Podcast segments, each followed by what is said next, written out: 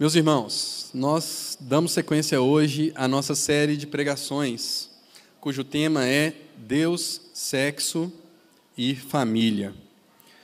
Meus irmãos, o nosso tema nessa manhã é adultério, alianças quebradas. No plural, adultério, alianças quebradas, e eu já quero começar te convidando a ler as Escrituras comigo. Abra sua Bíblia, por favor, em Mateus capítulo 5. Nós vamos ler a partir do verso 27. Evangelho de Mateus, capítulo 5. A partir do verso 27, leremos até o verso 30.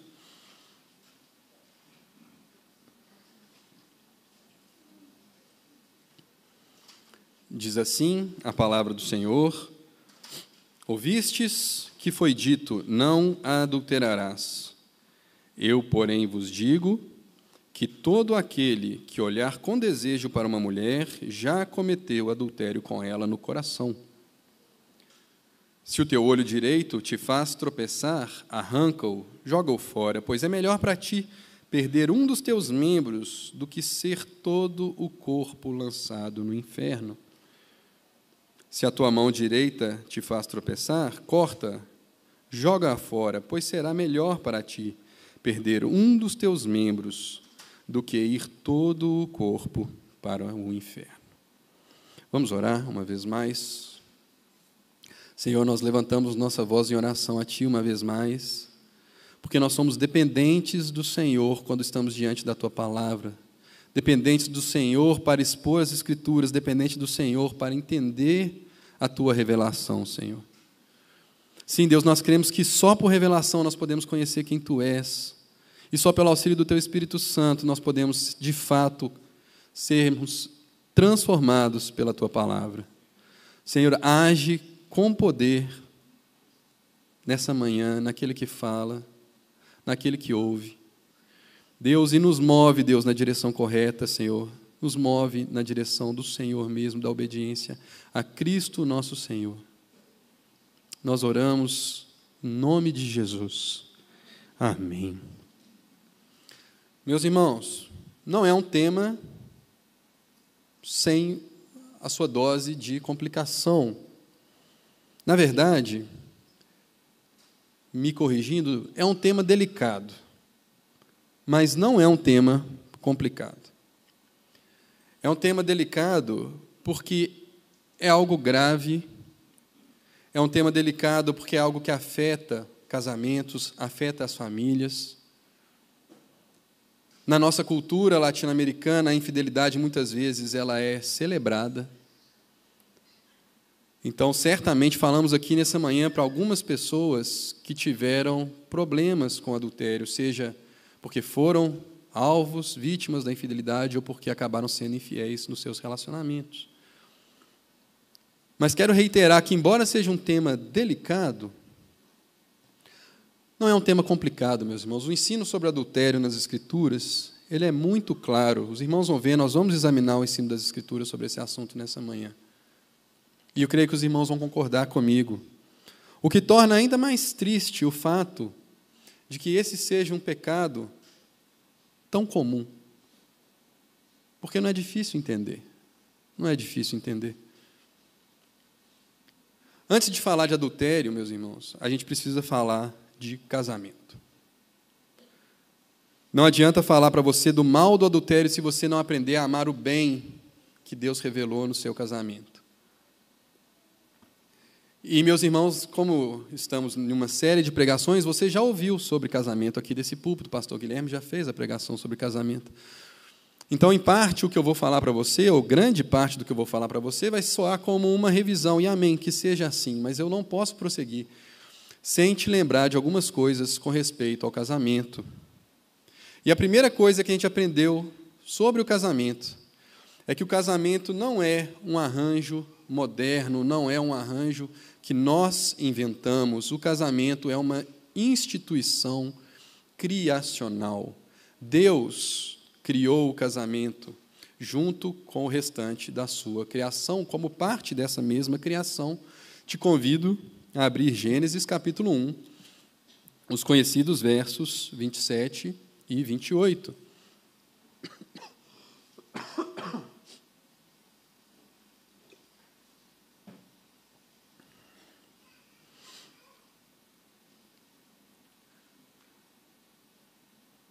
Deus criou o homem, ou a humanidade, a sua imagem, a imagem de Deus os criou, homem e mulher os criou, ou macho e fêmea os criou.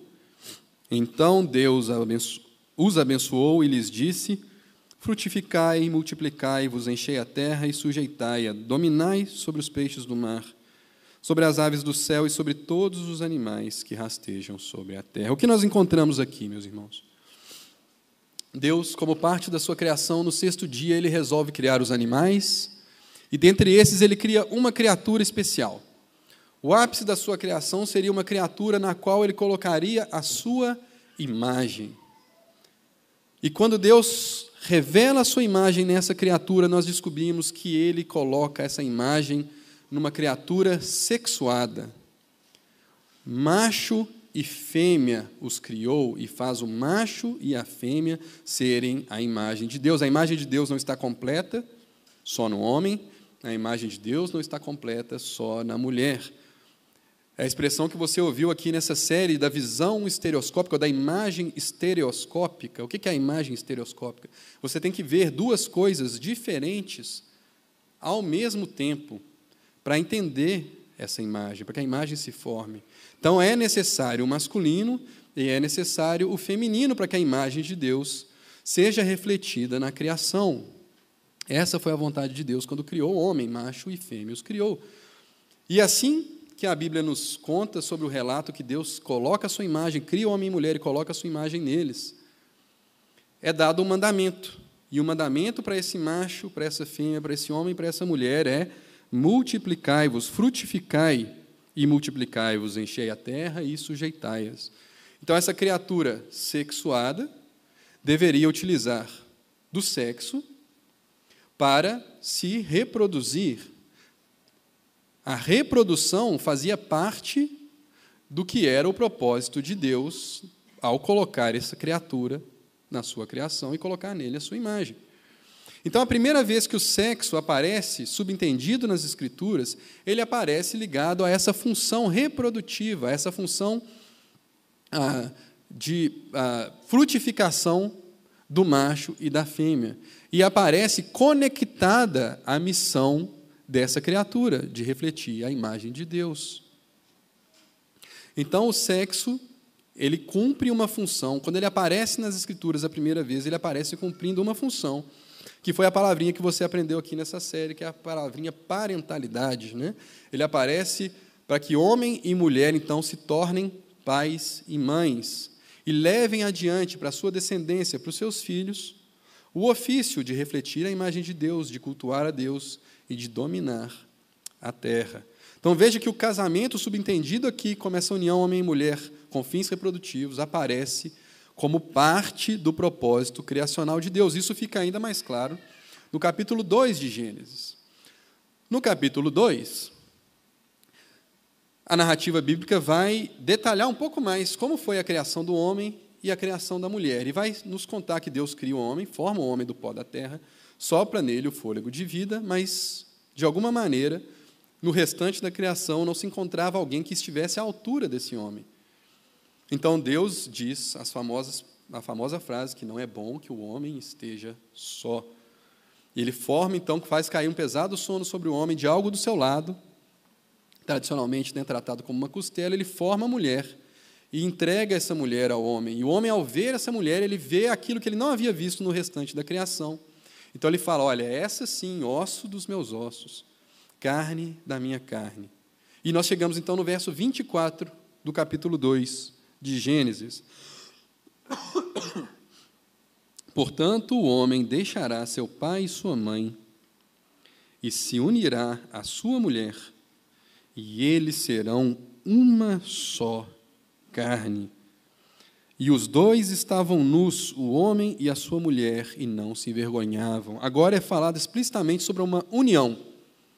O homem está deixando seu pai e sua mãe se unindo à sua mulher.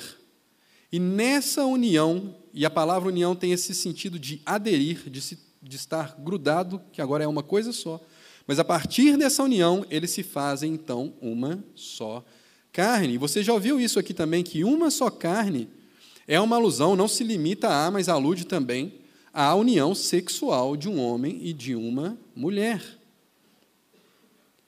Nós sabemos disso olhando pelo restante do ensino das Escrituras, passagem que nós não vamos ler, mas já foi lida nessa série, 1 Coríntios capítulo 6, Paulo está falando sobre um homem que se deita com uma prostituta.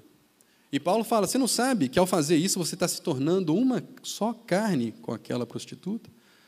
Então ele se referencia ao ato sexual como aquilo que faz presente isso que está escrito aqui em Gênesis 2. O tornar-se uma só carne acontece naquele momento da cópula, do ato da conjunção carnal, do ato sexual. Mas o ato sexual de um homem com uma prostituta não é casamento. Ele não está se casando com ela. Existe uma união que é maior do que o sexo, que é a união do homem que deixa seu pai e sua mãe e se une a sua mulher, e dentro dessa união está o se tornar uma só carne.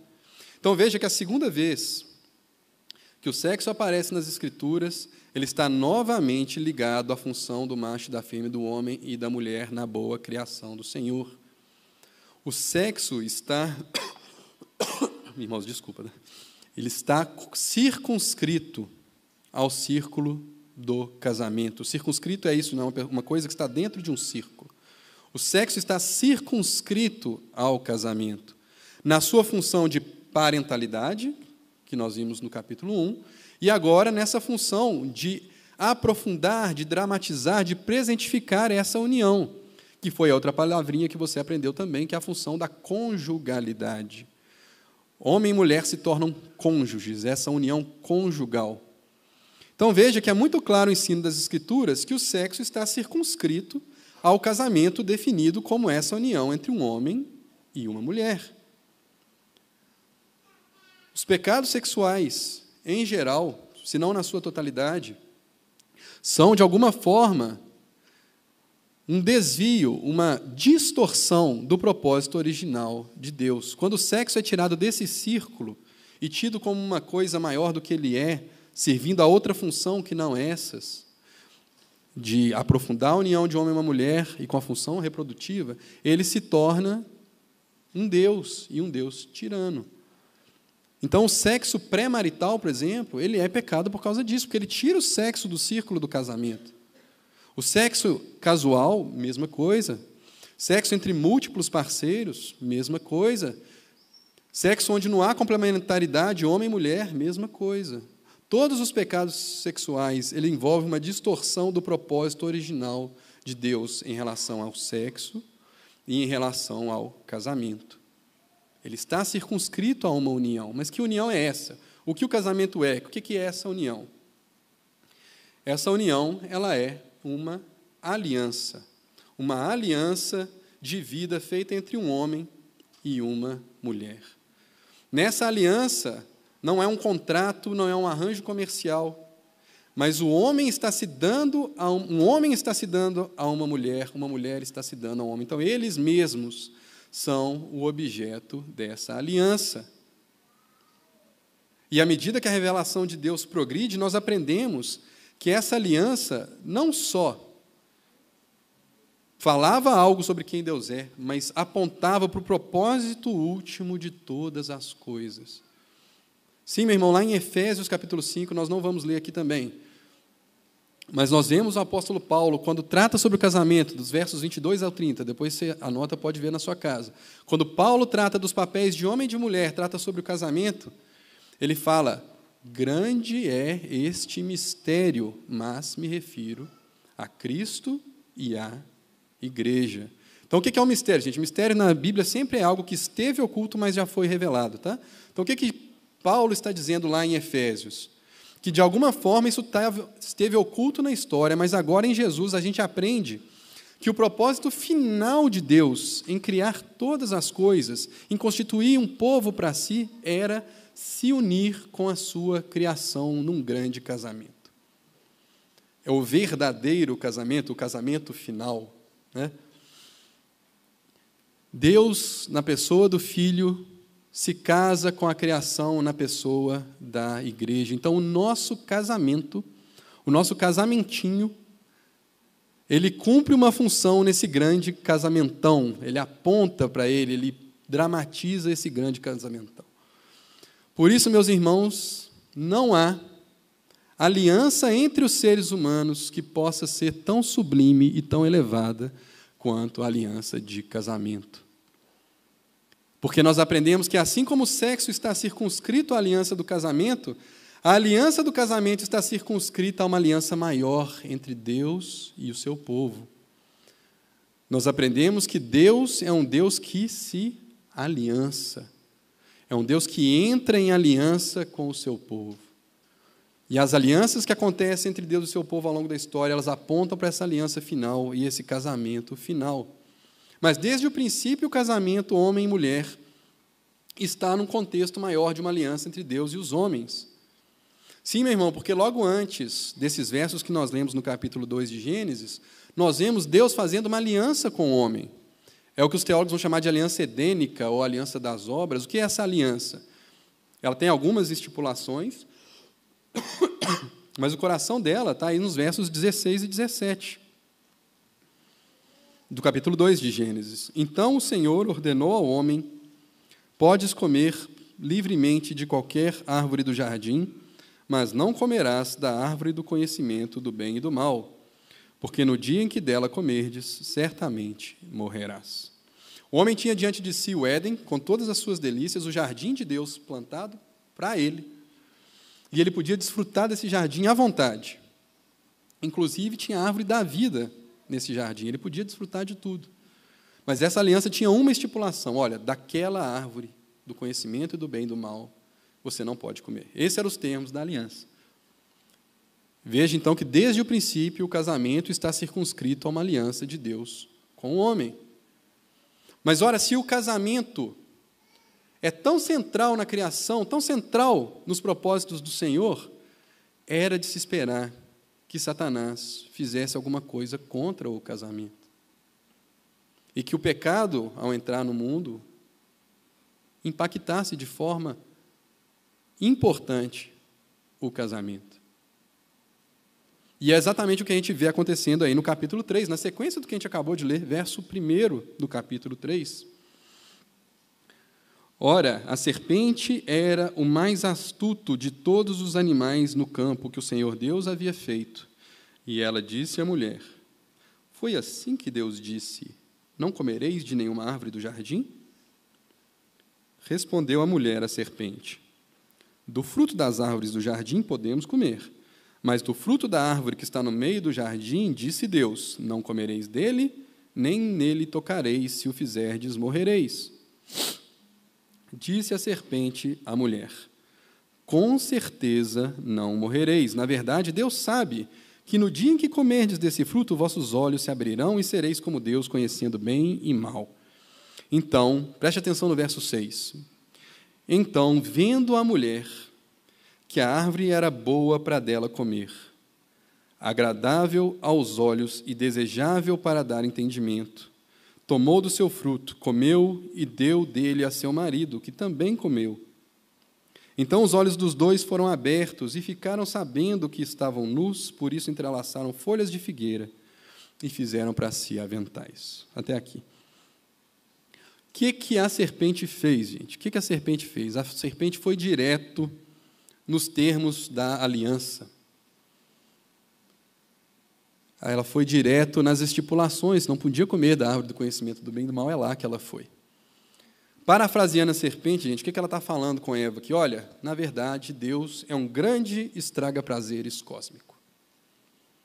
Deus não quer que você tenha acesso ao prazer que é comer da árvore do conhecimento do bem e do mal.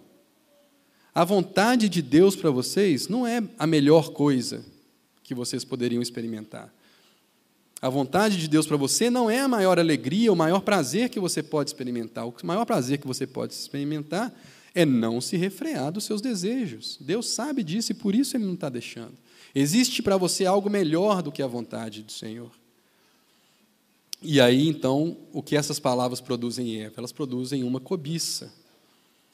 Eva cobiça o fruto. Eva deseja tomar daquele fruto do conhecimento, da árvore do conhecimento do bem e do mal.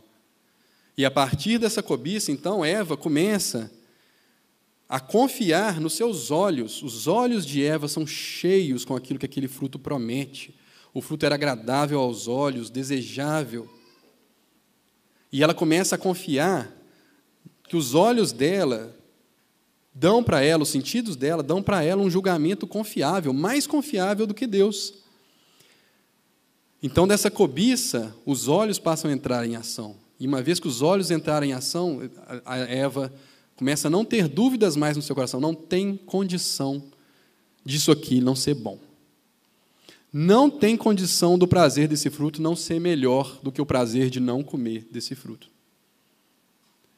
E aí então ela estende a sua mão e pega do fruto, come e dá ao seu marido. Então veja esse trinômio maldito, cobiça, olho, mão, ele vai aparecer de novo. Eva cobiçou o fruto, deixou que seus olhos fossem cheios e fossem o seu guia, e aí ela estende a sua mão. E homem, a humanidade, homem e mulher, quebram assim os termos da aliança que haviam feito com Deus. E a partir desse momento, seres humanos seriam, para sempre, quebradores de alianças. Nunca mais um casamento entre homem e mulher, posto que é uma aliança, estaria salvo e seria perfeito. O homem se torna, a humanidade se torna quebradores de alianças. E qual é, meus irmãos, a primeira instituição que a Bíblia relata que foi afetada pelo pecado do homem e da mulher? O casamento. Você pode não ter prestado atenção, mas você leu comigo o verso 7. Então os olhos dos dois foram abertos e ficaram sabendo que estavam nus. Contrasta isso com o verso 25 do capítulo 2 que nós lemos antes. E os dois estavam nus, homem e sua mulher, e não se envergonhavam. O casamento é essa aliança, é essa promessa de fidelidade e exclusividade, até que a morte nos separe, que cria um contexto onde homem e mulher poder, poderiam estar nus e não se envergonhar. O que é esse estar nus, meus irmãos? É essa vulnerabilidade. Existe uma confiança irrestrita. Existe um círculo, um contexto onde você pode estar completamente vulnerável, transparente diante do outro. Não há nada a esconder entre homem e mulher, não havia nada a ser escondido. A nudez envolvida no ato sexual, inclusive, nos lembra disso, de homem e mulher inteiros, por inteiros, um para o outro, vulneráveis na presença um do outro. Assim que nós tomamos em Adão desse fruto, esse contexto de confiança é quebrado. O homem e mulher veem que estavam nus e agora essa nudez os incomoda. Agora há áreas do corpo deles que eles não podem mostrar, que eles têm que esconder, há coisas na vida deles que não pode ser mais exibida para o seu cônjuge. Isso foi quebrado. A aliança de Deus foi quebrada, e porque a aliança com Deus foi quebrada, a aliança do casamento agora ela sofre. Então veja, meu irmão, que eu ainda nem falei para você sobre adultério. Essa palavra nem tinha aparecido quando a gente começou a falar sobre casamento. Eu nem defini o termo, vou definir agora. Mas só falando para você o que é o casamento, quão central ele é, quão sublime é, a mais sublime de todas as alianças dos seres humanos. E te explicando a dinâmica do pecado, como foi que o ser humano acreditou, deu ouvidos à voz do tentador. Eu tenho certeza que você já tem uma compreensão de adultério plena, de saber que é um pecado muito grave. O que é esse pecado, meus irmãos? Ele é definido como uma relação sexual entre homem e mulher, em que um deles não é cônjuge um do outro. Homem e mulher estão tendo uma relação sexual com alguém que não é seu cônjuge. O marido, um homem casado, está tendo sexo com uma mulher que não é a sua esposa, e ou uma esposa, uma mulher casada, está tendo sexo com alguém que não é o seu marido. Isso é adultério, gente, é simples. É simples, mas os irmãos veem como isso quebra de tantas formas diferentes. O propósito original de Deus para o sexo e para o casamento, como o desejo de, uma, de um prazer momentâneo, temporário, se coloca no lugar da boa vontade de Deus para a nossa castidade sexual. Meus irmãos, castidade não tem a ver com não fazer sexo, tá? Castidade tem a ver com pureza, tem a ver com fazer sexo no contexto que o sexo é devido, circunscrito ao círculo de exclusividade de um casamento. O adultério quebra esse círculo de confiança, ele quebra a promessa, ele quebra os votos, ele pega algo que é de alguém e dá para outro.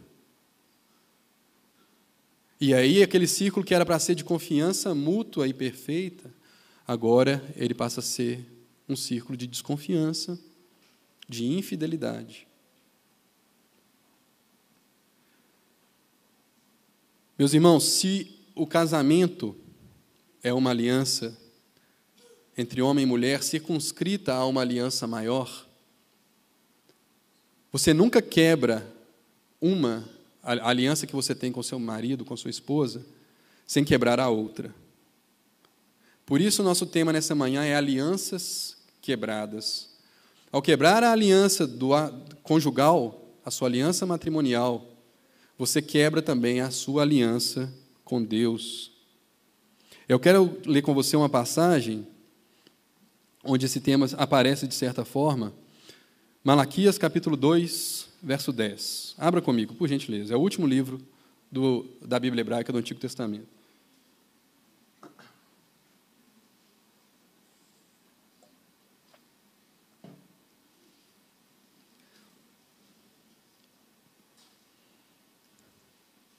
A quebra da aliança do casamento quebra duas. Veja aí, a partir do verso 10, capítulo 2 de Malaquias. Não temos todos o mesmo Pai, não fomos criados pelo mesmo Deus, por que então somos infiéis uns aos outros, quebrando a aliança de nossos pais? Judá tem sido infiel, uma abominação foi cometida em Israel e em Jerusalém, porque Judá profanou o santuário do Senhor, o qual ele ama, e se casou com a filha de um Deus estrangeiro. Vamos fazer uma pausa aqui, a gente vai ler mais? Meus irmãos, como nós aprendemos em Efésios, o propósito final de Deus é um grande casamento. Então, a aliança de Deus com o seu povo vai ser uma celebração, uma grande celebração das bodas do Cordeiro.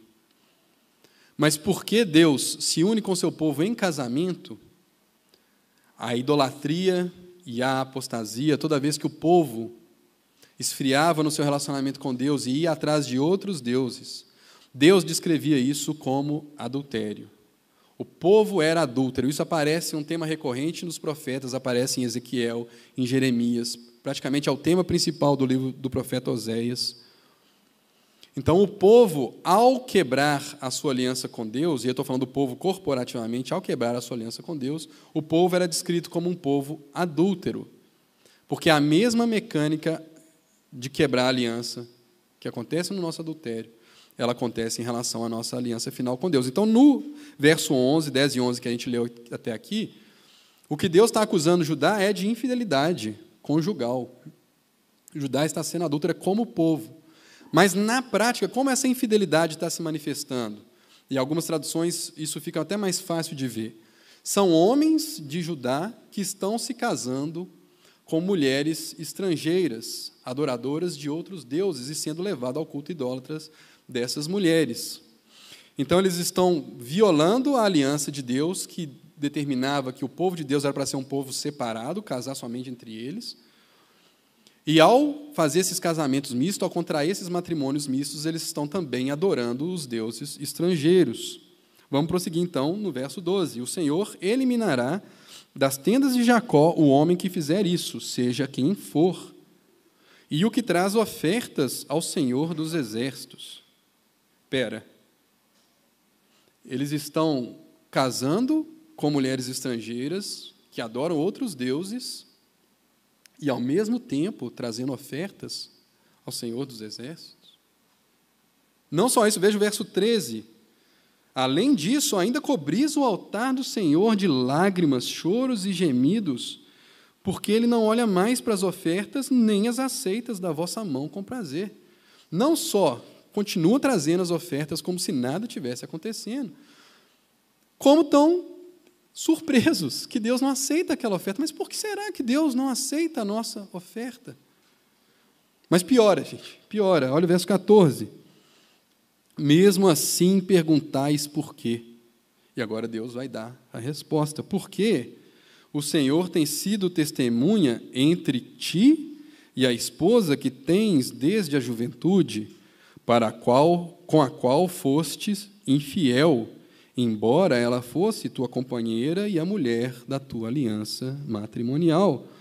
Não só estão se casando em casamentos mistos com pessoas que não são, com mulheres que não são do povo, idolatrando os deuses dessas mulheres, mas são uniões adúlteras. Estão rompendo a aliança matrimonial com a mulher da sua juventude. Então Deus está irado, revoltado com esse duplo adultério. Então veja que não é só a infidelidade em relação a Deus que está sendo condenada aqui, mas a infidelidade em relação aos casamentos. Esses homens estão desonrando os seus casamentos. Mas por que Deus fica tão bravo? Olha o verso 15. Não foi o Senhor que fez deles um só. Algumas traduções, especialmente as mais antigas, traduzem diferente esse, esse trecho, mas a ideia aqui é justamente uma remeter-nos a Gênesis 2, 24 Deixará o homem seu pai e sua mãe e se unirá à sua mulher. Então, no, em Gênesis 2, 24, o homem está se unindo à sua mulher. Aqui a gente vê o Senhor os uniu. Deus, de alguma maneira, meus irmãos, no nosso casamento, ele ratifica e ele está presente naquela união, e na verdade é ele que torna essa união válida. Não foi o Senhor que os fez um só? A resposta é sim. É por isso que Jesus, em Mateus 19, falando sobre divórcio, tema que ainda virá na nossa série, fala: olha, o que ajuntou Deus, não separe o homem. O que Deus ajuntou, não separe o homem. Não foi o Senhor que fez dele um só, eles lhe pertencem em corpo e espírito. E por que um só? Porque ele queria uma descendência santa. Cuidai de vós mesmos, portanto, que ninguém seja infiel para com a sua esposa da sua juventude. Então veja que Deus está duplamente irado, porque o povo está sendo duplamente adúltero. Ao quebrar a sua aliança com Deus e quebrar a sua aliança uh, com a mulher da sua, uh, da sua juventude, o homem está quebrando duas alianças. Ao quebrar a aliança com a mulher da sua juventude, ele necessariamente quebra a sua aliança com Deus e Deus está cobrando ele pelas duas. E meu irmão, se tem uma chaga que o pecado traz, que é triste, essa nossa capacidade ou a capacidade que ele tem de nos cegar, de nos tornar criaturas absolutamente contraditórias. Porque vejam, esses homens estão sendo adúlteros, esses homens estão sendo idólatras, esses homens estão quebrando a aliança de exclusividade que eles tinham com o Deus de Israel e estão trazendo as suas ofertas diante do altar como se nada tivesse acontecendo e estranhando por que Deus não responde. Meus irmãos, se a gente fosse atualizar isso aqui, e eu faço isso com muito temor, a gente é esse ser que é capaz de ir para as redes sociais, de ir para a rua e defender a família tradicional cristã e botar chifre na mulher ao mesmo tempo, me perdoa a expressão. A gente é esse tipo de gente, é esse tipo de coração quebrador de aliança que nós temos. A gente é capaz de regozijar quando alguém faz a defesa da família tradicional cristã e, ao mesmo tempo, a gente está tratando a nossa esposa como se ela não fosse. A gente está desonrando os nossos votos de casamento. E está aqui na igreja, como se nada tivesse acontecendo. Nós somos capazes disso. Essa é a chaga do pecado, irmãos, que entrou quando a gente acreditou que a vontade de Deus não era a melhor coisa para a nossa vida, não era o maior prazer que a gente podia obter, que existia um prazer maior. Nós chegamos então agora ao ensino de Jesus sobre o adultério, a passagem que abriu a nossa reflexão nessa manhã. Te convido a abrir lá de novo, por gentileza, Mateus, capítulo 5, verso 27.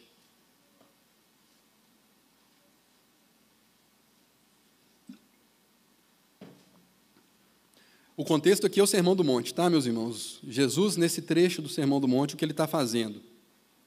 Ele está rebatendo ensinos errados sobre os mandamentos que haviam se tornado ensinos tradicionais sobre os mandamentos de Deus.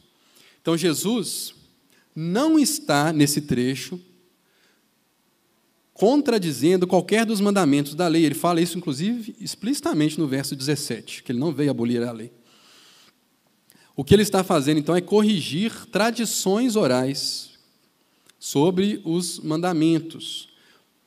Então, ele não usa a sua fórmula clássica de citar as Escrituras, né? está escrito. Ele não fala está escrito, ele fala ouvistes o que foi dito. Então, ele está falando sobre essas tradições. E o que ele está fazendo? Essas tradições, em geral, elas iam na direção de enfraquecer o mandamento, colocando o mandamento somente como condição externa, de maneira que você, com algum ato externo, se sentisse seguro de estar cumprindo a lei de Deus. E Jesus fala contra isso. Ele fala que acerca desse mandamento, geralmente, é muito maior. Aquilo que os mandamentos protegiam, o que eles requeriam de nós, é muito maior. Então, falando sobre o não matarás, ele vai falar: olha, não é só porque você não assassinou uma pessoa que você entendeu a força do mandamento. O mandamento protege a sacralidade da vida. Então, quando você se ira, quando você mata uma pessoa no seu coração, você desprezou esse mandamento, você desrespeitou esse mandamento também. E ele vai fazer isso com o mandamento do não tomar o nome de Deus em vão, e vai fazer isso com o mandamento do adultério. Verso 27: Ouvistes o que foi dito, não adulterarás. Eu, porém, vos digo que todo aquele que olhar com desejo para uma mulher já cometeu adultério com ela no coração. Até aqui, por enquanto, veja só o que ele está fazendo. Ele está fazendo exatamente o que eu falei. Não basta, para cumprir o não adulterarás perfeitamente, não basta simplesmente você se refrear de ter uma conjunção carnal com alguém que não é o seu cônjuge, seu esposo ou sua esposa. Não basta. Porque o não adulterarás, ele está protegendo aquilo que eu falei mais cedo, a castidade, a pureza sexual dos relacionamentos. Então, se você se refreia de ter uma relação sexual com alguém que não é seu esposo ou sua esposa, mas você olha e acolhe esses pensamentos e olha com cobiça, e cobiça uma mulher, e deseja e fantasia a relação sexual com ela, no seu coração você já não cumpriu o mandamento do não adulterarás. Meu irmão, presta, preste muita atenção, isso é muito mal compreendido. Jesus não está equiparando os graus de gravidade, ok, do adultério de fato concreto e o adultério no coração. Ele não está dizendo que os dois são igualmente graves. É mais fácil você lembrar do não matarás. Né? Jesus não defendeu que ao se irar contra uma pessoa, você devesse ir preso ou você devesse, né, como era no tempo lá, sofrer a pena capital. Fosse assim, né? Vamos todo, pra, todo mundo para a cadeia. Jesus não defendeu isso. Jesus disse que, em termos de daquilo que o mandamento protege, ambos ferem o mandamento em graus diferentes, mas ferem o mandamento. E ele usa aqui o fato né, bem documentado de, que, de como a, a dinâmica sexual do homem funciona de se excitar com as imagens, né, com aquilo que ele vê. Então, ele usa o exemplo masculino, mas ele não está restringindo esse mandamento somente aos homens. É evidente que se uma mulher, de alguma maneira, acolhe no coração a ideia de um adultério, ela adulterou no seu coração também. Mas é muito bom que Jesus tenha usado esse exemplo, porque esse exemplo, gente, ele é quase ipsis literis, a mesma dinâmica do pecado original, vocês perceberam? Você lembra daquele trinômio maldito? Cobiça, olho, mão, exatamente o que você está vendo aqui. Você vê um homem olhando uma mulher com o propósito de cobiçá-la. Um homem cobiçando uma mulher e agora acreditando nos seus olhos, nos seus sentidos como julgamento final é melhor do que a palavra de Deus. Então não tem como, não tem como não ser bom eu me unir a essa mulher. Não tem como não ser bom, não ser melhor do que o que Deus tem para mim, do que é melhor do que a pureza sexual. O adultério tem uma promessa de um prazer maior do que a vontade de Deus para a nossa vida. E é nessa promessa, a partir do momento que a gente acolhe essa promessa vazia, essa propaganda vazia do pecado, é que aí a gente começa a alimentar os nossos olhos, começa a confiar no julgamento dos nossos olhos. E aí então a gente vai estender a mão figurativamente aqui, que é a agência, né? elevar o ato à sua concretude. Então veja que tem, de certa forma, três estágios aqui: o estágio da cobiça, que acontece no coração, o estágio do, do olho, que é a, avaliação dos nossos julga o nosso julgamento pelos nossos sentidos e o estágio da mão, que é a agência concreta. E se você entendeu o que eu te expliquei que Jesus está fazendo aqui, você sabe que Jesus está justamente jogando de fora para dentro, para dentro o mandamento. Ele está falando: olha, não é só exterior, é interno também. O problema não está nos seus atos, o problema está no seu coração. Então, meus irmãos, não adianta, não existe qualquer quantidade de policiamento que vá mudar um coração adúltero. Não existe. Pode colocar as, rei, as leis, as regras que forem, não existe lei ou regra externa que mude um coração. Ué, então por que, que Jesus, aqui no verso 29, perdão, no verso 30, manda a gente cortar, é, 29 e 30, manda a gente cortar o nosso olho, tirar o nosso olho fora e cortar a nossa mão direita, se externamente não resolve. Primeira pergunta é: será que ele manda né, a gente tirar o olho e cortar a mão? Gente, não, tá? Jesus não está sendo literal aqui, ele está sendo hiperbólico. Jesus está levando o raciocínio às suas consequências finais. O que ele está dizendo é que, já que o problema é o coração, isso não vai se resolver externamente. Mas sabendo que seu coração é assim, ele vai ser assim, mesmo o coração regenerado por Jesus não vai ser perfeito, até que você ressuscite com Jesus Cristo. Sabedor do seu coração, tome medidas a respeito. Conhecendo o seu coração, corte as fontes por onde o seu coração é alimentado, por onde essa cobiça é alimentada. Corte da sua vida coisas que poderiam ser boas em si mesmas. É melhor você se privar dessas coisas se elas podem ou estão se tornando fontes de tentação por causa do seu coração. É justamente porque você conhece o seu coração que você precisa tomar essas medidas. Então, de novo, esse versículo é muito mal compreendido, o pessoal às vezes lê isso aqui e já bota um tantão de regra lá. Gente, mas existe um si aqui, si o seu olho, si a sua mão. Cada um, gente, diante de Deus, precisa fazer uma avaliação das coisas que são boas, mas que se tornam para eles fonte de tentação. E aí ele precisa tomar uma ação. Jesus está falando, é melhor você se privar dessas coisas que não seriam erradas em si mesmo. É melhor viver sem elas do que o pecado do adultério, que é grave. O pecado, de maneira geral, em específico. O pecado do adultério. Então, agora que você entendeu que mandamentos externos não mudam o seu coração, que o problema está na raiz, é literalmente um problema radical, agora eu posso te dar exemplos de coisas práticas que talvez você precise fazer. Talvez. Eu não estou agora colocando diante de você uma nova lista de regras. É só um exemplo exemplos. Pode ser, meu irmão, minha irmã, que você não possa ter acesso à internet, que você tenha que cortar o seu acesso à internet, ou limitá-lo grandemente. Pode ser que você tenha que colocar filtros no seu computador, no seu roteador, para que determinados sites você não acesse nem se você quiser. Pode ser que você tenha que mover o seu computador de lugar de maneira que ele vá para o meio da sala da sua casa, em um lugar em que tem um grande fluxo de pessoas e qualquer um a qualquer momento possa entrar e passar por você e ver o que você está fazendo. Pode ser, e muitas vezes, inclusive, é o caso, que o seu cônjuge tem que ter todas as senhas do seu e-mail, das suas redes sociais, acesso ao seu WhatsApp, do seu celular, para você não ter esse manto de segredo que te ajuda a fazer coisa errada. Pode ser, meu irmão, que você tenha que deletar a sua conta das redes sociais. Para você não ficar se expondo àquele feed lá que está te gerando tentação todos os dias. Pode ser, minha irmã, que você tenha que parar de fazer determinados posts nas redes sociais para angariar elogios de homens que não são o seu marido. Pode ser que você precise parar de consumir conteúdo, minha irmã, que te faça desprezar o seu marido, comparando ele com um padrão que é inatingível. Pode ser que você precisa mudar o seu exercício físico, sair da academia e fazer outra coisa. Se você não aguenta se segurar com a maneira como as mulheres se portam, se vestem, pode ser. Quem tem que fazer essa avaliação, gente? É eu daqui de cima?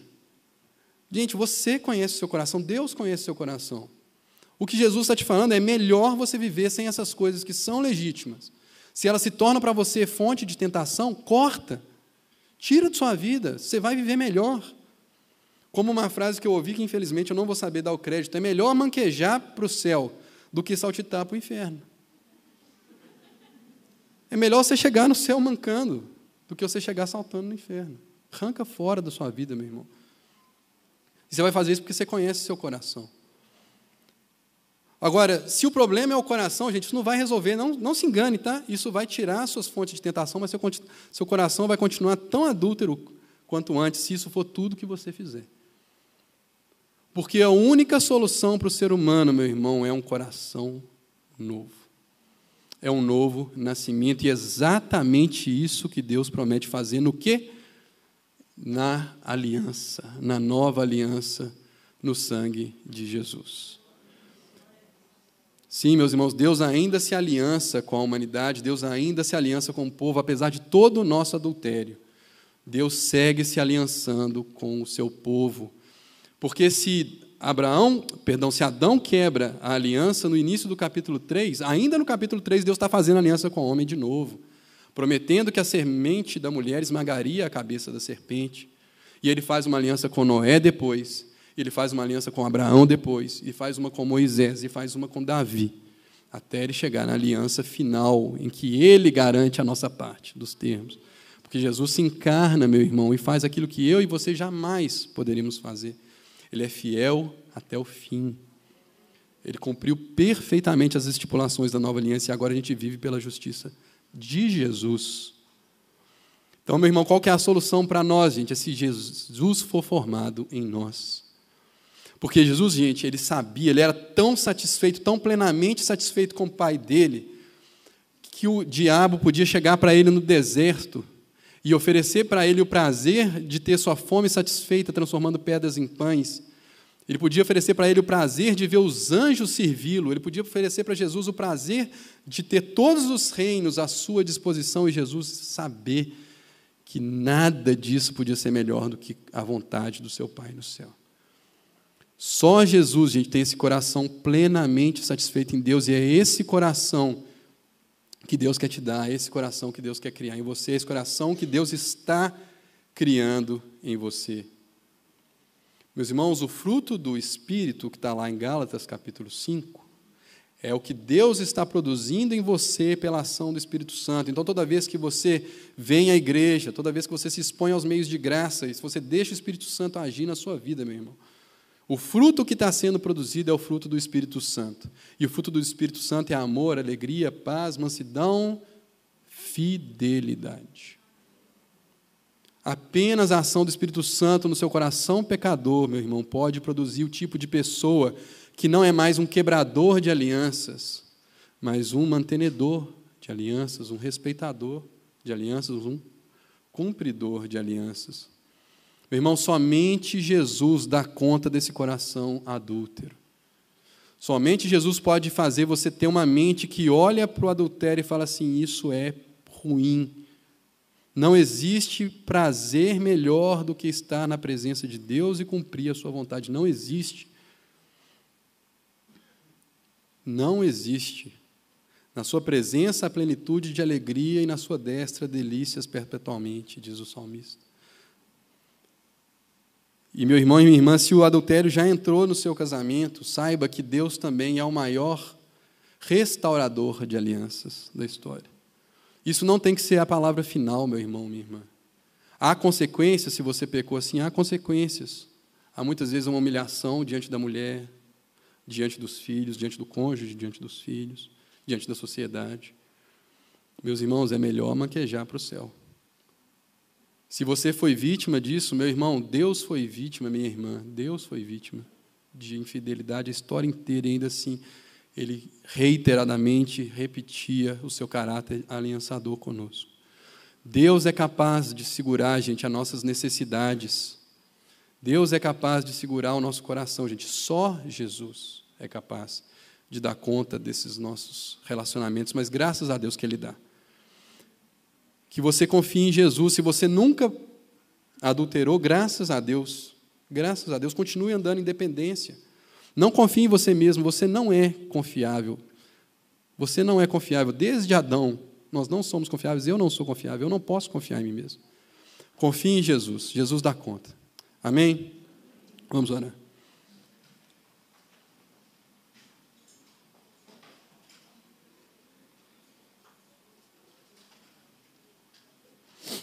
Nosso Deus e Pai, nós te agradecemos porque o Senhor é bom e a sua misericórdia dura para sempre.